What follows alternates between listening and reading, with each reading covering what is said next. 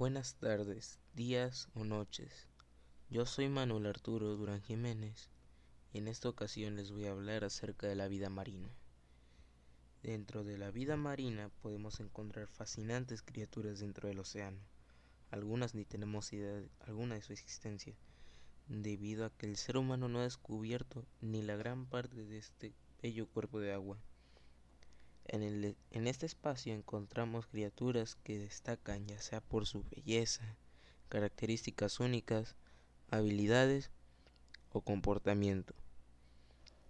Pero en el otro cara de la moneda encontramos aquellas especies que no destacan ya sea por su apariencia no tan agradable o porque simplemente no se les da suficiente atención. Incluso aquí podemos encontrar también miembros del reino tanto amiba como vegetal, como son los diversos tipos de corales, algas, etc.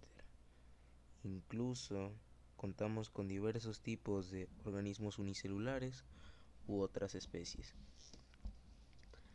Regresando a los organismos que no destacan en prácticamente nada, tenemos uno en específico que no destaca en casi nada, y es el caso del pez luna pez luna es un pez que mide alrededor de 1.8 metros, llegando incluso a los 2.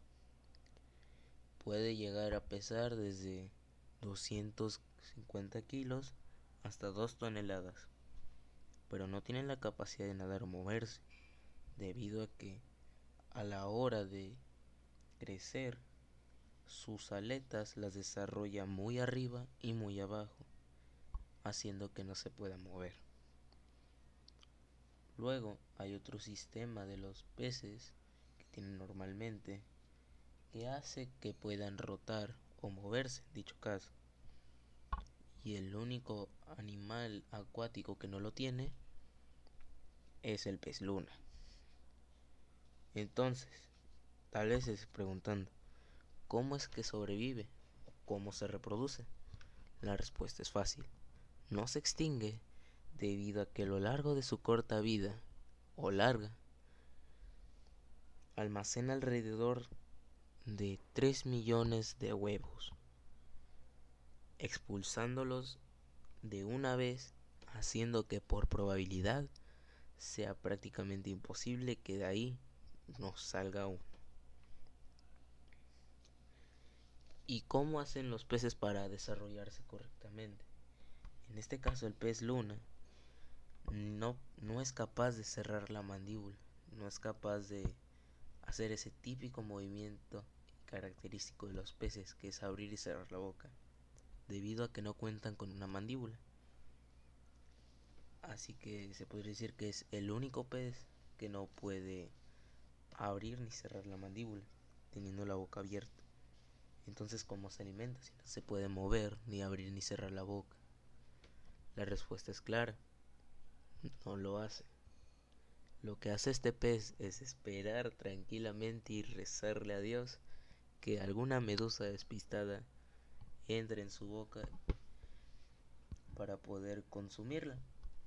Pero el problema radica en que las medusas son 99% agua, así que necesitaría ingerir toneladas de medusas para poder seguir con un día de su vida debido a su enorme tamaño. Pero bueno. Por otro lado tenemos animales bonitos y curiosos, como podría ser el caso del pulpo dumbo, que se encuentra en aguas abisales, o sea, muy profundas, como puede ser, un ejemplo, la fosa de las Marianas, y se alimenta de crustáceos o cosas que encuentra en el suelo marino. Se encuentra también junto a otros animales no tan agradables a la vista, como es el pez linterna, que en esas aguas abisales usa su linterna para atraer sus presas y consumirlas.